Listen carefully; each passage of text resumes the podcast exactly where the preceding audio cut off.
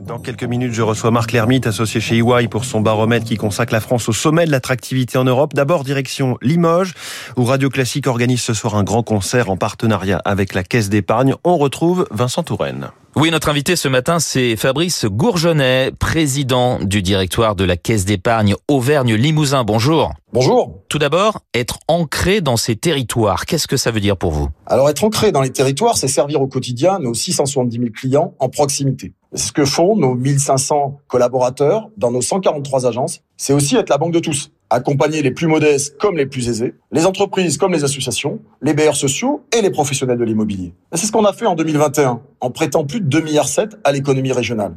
C'est également s'engager dans le temps. Et ça, c'est permis par le fait d'être détenu par 970 000 sociétaires. Bon, finalement, être ancré dans les territoires, c'est faire vivre notre modèle coopératif. J'ai appris que vous aviez lancé un plan stratégique au début de l'année. Qu'y a-t-il dans ce plan?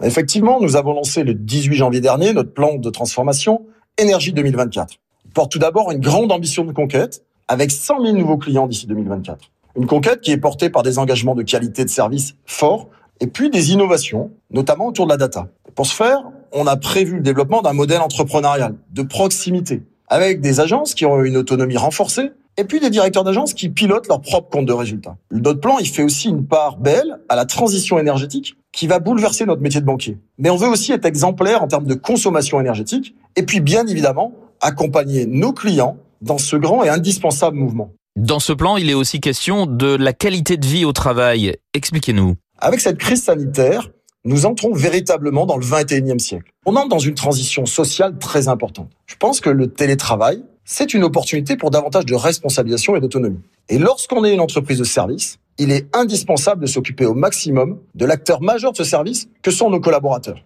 Aujourd'hui, moi je suis persuadé que les entreprises les plus performantes seront celles qui porteront la plus grande attention à leurs collaborateurs. On en vient à votre rôle dans le mécénat, à commencer par la culture. Quelles sont vos initiatives phares dans ce domaine? Nous avons la volonté d'avoir un impact fort sur nos territoires en étant utile aux acteurs locaux. En 2021, nous avons soutenu plus de 150 structures. À titre d'illustration, nous accompagnons les trois grands acteurs régionaux qui partagent nos valeurs de qualité de programmation, d'ouverture à tous, à savoir la Comédie de Clermont-Ferrand, le Frac Auvergne et l'Opéra de Limoges. Il s'agit à la fois d'acteurs économiques importants, mais aussi des acteurs de l'inclusion sur les territoires. Et puis vous vous impliquez dans le sport à deux ans des JO de Paris. Par quoi passe cet engagement Dites-nous? Effectivement, nous sommes historiquement aux côtés des acteurs du sport. Nous avons souhaité nous engager en tant que partenaire premium des Jeux olympiques et paralympiques de Paris 2021. C'est un événement majeur pour tout notre pays. C'est un engagement que nous avons souhaité très concret, en créant un programme spécifique, le Pacte Utile, pour contribuer à la réalisation de Jeux olympiques utiles à tous, inclusifs et ancrés dans les territoires. Et on décline ce partenariat avec un soutien direct aux athlètes, mais aussi par un mécénat de proximité qui va promouvoir l'inclusion par le sport. Fabrice Gourgenet, président du directoire de la Caisse d'épargne Auvergne-Limousin. Merci beaucoup. Merci à vous. Merci à vous Vincent Touraine. Il est 6h44.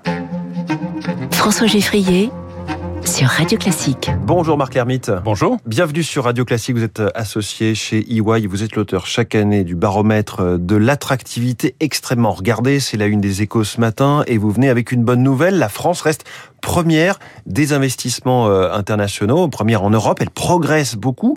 Un rebord un rebond pardon, très fort d'après pandémie, plus qu'ailleurs en tout cas. C'est ça qui est assez frappant notamment. Oui, en, en 2020, la France avait été beaucoup plus touchée que beaucoup d'autres pays, parce que très exposée à l'automobile, à l'aéronautique, au tourisme. Donc ça, ça avait été frappé très fort, fait très mal à l'attractivité de la France. On était resté de, de, très peu premières destinations. Là, on rebondit très fort. Il y a aussi... Euh, sur quelques années l'effet de, de réformes qui se sont vues à l'extérieur. Les dirigeants comprennent maintenant un peu mieux la France, la stabilité de la France. La France a tenu ses engagements. Et puis, il faut le reconnaître aussi, pendant la pandémie, les plans d'urgence, plans de relance euh, ont vraiment marqué les esprits, ont été au rendez-vous de ce que l'économie voulait. Comment ça se fait que le rebond soit plus fort qu'ailleurs, plus fort notamment qu'en Allemagne et qu'au Royaume-Uni, qui sont, on va le dire, nos principaux concurrents euh, En tout cas, ils sont sur le podium. Alors, il y a d'abord nos propres mérites, hein, euh, la réforme de la fiscalité, hein, le fait de, en 2017, de dire on va réduire l'impôt sur les sociétés de 33 à 25 et tenir tout ça malgré tout, hein, malgré notamment le, la crise sanitaire, le droit social, euh, la baisse du coût du travail, tout ça, ça, ça, ça a donné un peu d'air aux entreprises. Et puis il y a, y a d'une certaine manière les malheurs de nos concurrents. le Brexit touche quand même beaucoup hein, le Royaume-Uni, notamment dans son cœur industriel. Et une grande partie de ces projets qui se faisaient auparavant à Coventry, à Birmingham, à Liverpool, se font maintenant pour beaucoup en France dans la plupart des régions. Ça veut dire que le Brexit affecte durablement les décisions d'investissement pour, le, pour ce qui est du Royaume-Uni Sur l'industrie, c'est très net. En revanche, euh, le Grand Londres, euh, notamment, euh, se défend très bien sur l'industrie financière, sur les sièges sociaux européens. Là, ce sont des zones de hum. progrès sur lesquelles la France doit, doit vraiment porter son attention parce que il faut qu'on attire des sièges, il faut qu'on on attire les grandes entreprises de technologie et ça, pour l'instant, le Royaume-Uni garde beaucoup de mérite pour ces entreprises. Le, le, le rebond, la remontada, j'ai envie de prendre un mot sportif un petit peu footballistique de la France, elle date du début du quinquennat d'Emmanuel Macron. Vous la, vous la, vous la situez quand à peu près Or, il y a eu une vraie prise de conscience autour des années 2013-2014, le rapport gallois, et ensuite un, certain nombre de réformes au début assez timides, mais, mais ensuite le CICE. Hein, le, Donc on était sous François Hollande à Sous François Hollande, absolument, avec euh, un peu les mêmes personnes aussi qui avaient inspiré ces, ces premières réformes.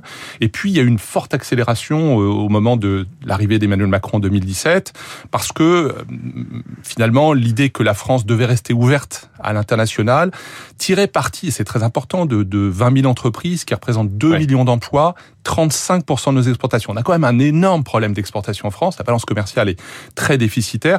Ces entreprises internationales, dans tous les secteurs d'activité, elles exportent considérablement. Encore une fois, c'est plus du tiers des exportations industrielles françaises mmh. qui est porté par ces entreprises qui viennent chez nous pour notre marché, mais aussi pour réexporter sur des marchés de croissance en Europe et ailleurs. Et donc, quand on dit qu'on n'a pas forcément de recul euh, statistique précis sur euh, l'impact positif ou non euh, des ordonnances Pénico, donc septembre 2017, notamment le barème des indemnités prud'homales, vous, vous arrivez avec des chiffres qui disent en tout cas il y a dans la tête de ceux qui, des, décideurs qui choisissent d'investir en, France, il y a ça qui, a joué. Oui, plus des deux tiers des dirigeants qui a interrogés en, en, février-mars nous disent euh, euh, ces réformes-là ont compté. Et, aujourd'hui, ils mettent plus euh, ces, ces, questions-là, le droit social, le marché du travail, comme nos, nos, handicaps très noirs, très lourds.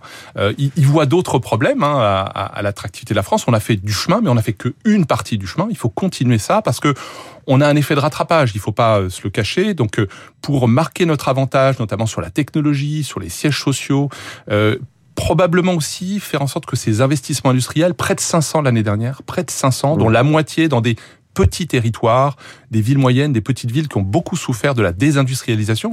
Mais ça, c'est important. On n'est pas que sur des projets de, mettre une tour à la Défense ou un siège à Paris. Non, loin s'en faut. Il y a, il y a, il y a je vous disais, près de 500, 500 euh, projets industriels qui créent en moyenne une quarantaine d'emplois.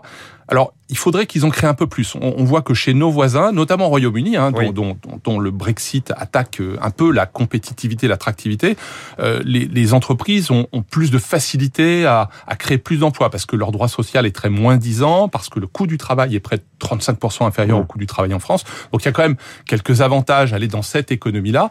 Et en Allemagne, c'est probablement euh, dans le cœur industriel, le cœur économique de l'Europe. Hein, une économie qui est quand même beaucoup plus importante que l'économie française, très exportatrice, elle que vont s'installer Tesla, Intel sur leur, très gros projet. Comment ça se fait? Comment expliquez-vous que euh, l'usine de, la méga usine euh, à la fois d'Intel, les semi-conducteurs et euh, de Tesla, donc les voitures électriques, Elon Musk, choisissent l'Allemagne plutôt que la France? Est-ce que c'est la fameuse industrie allemande, la Deutsche Qualität, qui, qui s'exprime là clairement? Alors, il y a d'abord le fait que on, va dans la première économie automobile, la première économie européenne, et puis on va dans le cœur, le, cœur de la machine. Hein. Mmh. C'est, Parce que ça a été une bataille féroce en coulisses pendant des mois aussi sur le sujet des subventions évidemment accordées à chacun de ces projets. Très forte et, euh, euh, et, et, donc d'abord c'est probablement des raisons stratégiques qui font que Tesla euh, se dit bon je vais là où la bagarre est la plus forte. Mm.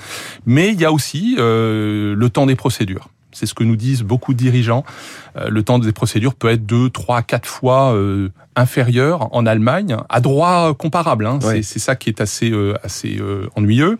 il y a aussi la disponibilité de foncier, donc des choses très concrètes, très pragmatiques sur lesquelles la France a commencé à travailler, euh, les acteurs publics, Business France, euh, ministère de l'économie, ont commencé à travailler il y a, il y a quelques années. Il faut que tout ça, ça prenne, qu'on tienne euh, les délais d'une certaine manière pour continuer à, à dire aux entreprises ces très gros projets dans la recherche, dans l'industrie, dans les centres de décision, on peut les attirer en France parce qu'effectivement, la France n'était pas très loin euh, de les accueillir. Effectivement, le sommet de Choose France qui se réunit euh, désormais régulièrement à Versailles, c'était en visioconférence la dernière fois, euh, annonce souvent des réinvestissements, c'est-à-dire des, des, entreprises déjà présentes, étrangères, qui, qui annoncent voilà, investir dans une unité déjà existante.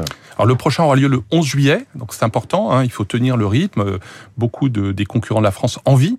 Mais ça, ça, a un vrai sens, ce sommet, ou c'est plus une façon de marquer le coup sur des projets qui sont déjà négociés, qui sont... Non, non, ça, ça, ça, ça a du sens. Euh, D'abord parce que euh, on, reçoit bien ces Mais est-ce qu'un patron étranger est content d'aller à Versailles 150 euh, ou à 200 d'entre eux chaque année, oui, je pense qu'ils ont un peu autre chose à faire. Ils ont bah, d'autres voilà. Oui, ça, ça nous étonne. C'était auparavant sur la route de Davos. Là, il va falloir trouver un moyen d'attirer euh, ces patrons. Alors les ors de Versailles, Paris bien sûr s'attire, mais c'est, je pense que l'idée d'avoir un accès très facilité pendant une à deux journées avec euh, les décideurs politiques dans un pays qui reste quand même très centralisé, très marqué par l'action la, publique, mais aussi de se rencontrer entre eux. Ah, si EY y est et beaucoup d'entreprises, 150 à 200 entreprises internationales, c'est parce que on, on, se rencontre aussi entre nous.